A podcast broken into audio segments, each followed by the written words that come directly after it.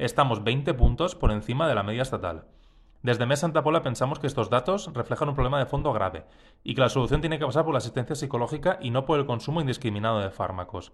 Por eso proponemos que el ayuntamiento cree una línea de ayudas para aquellas personas que necesitan acudir a una consulta psicológica de Santa Pola y no se lo puedan permitir. Y también proponemos la apertura de un servicio de salud mental municipal.